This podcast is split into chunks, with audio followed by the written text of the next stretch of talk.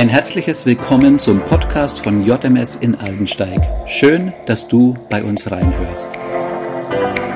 Ja, herzlich willkommen. Elia, der Prophet Elia, hat einen großartigen Tag hinter sich. Tagsüber hat er ein Wunder erlebt, Feuer fällt vom Himmel, verzehrt sein Opfer und die Baalspriester werden bloßgestellt. Abends geht er hoch auf den Berg, betet um Regen, Sechsmal muss er beten, beim siebten Mal erscheint eine kleine Wolke.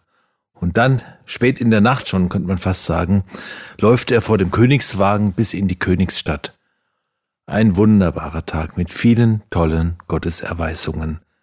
Und dann bekommt er dort von Isabel, der Königin, die ihn hasst, eine Nachricht, morgen werde ich dich töten. Elia bekommt es mit der Angst zu tun, verzweifelt läuft er los, flieht in die Wüste, lässt sogar seinen treuen Freund und Knecht zurück. Dort sitzt er unter einem Ginsterbusch, völlig verzweifelt, depressiv. Er sagt, ich bin der Einzige, der noch dem Herrn dient. Ich bin auch nicht besser als alle anderen. Ach Herr, nimm doch meine Seele von mir. Nebenbei gesagt, Elia täuscht sich in seiner Depression. Er ist nicht der Einzige. Aber wenn wir frustriert sind und depressiv, haben wir oft eine falsche Wahrnehmung. Er sitzt dort unter dem Busch, Ginsterbusch, dann schläft er ein. Wie reagiert Gott? Wie handelt Gott mit seinem treuen Knecht? Elia schläft. Dann schickt der Herr einen Engel. Dieser Engel weckt Elia. Der Engel sagt zu Elia, trink und iss. Und siehe da, geröstetes Brot und ein Krug Wasser stehen da. Elia steht auf, trinkt und isst, dann legt er sich wieder hin und darf weiter schlafen. Und eine Weile später, ein zweites Mal, weckt ihn der Engel und der Engel sagt, Trink und iss, ich habe noch viel mit dir vor.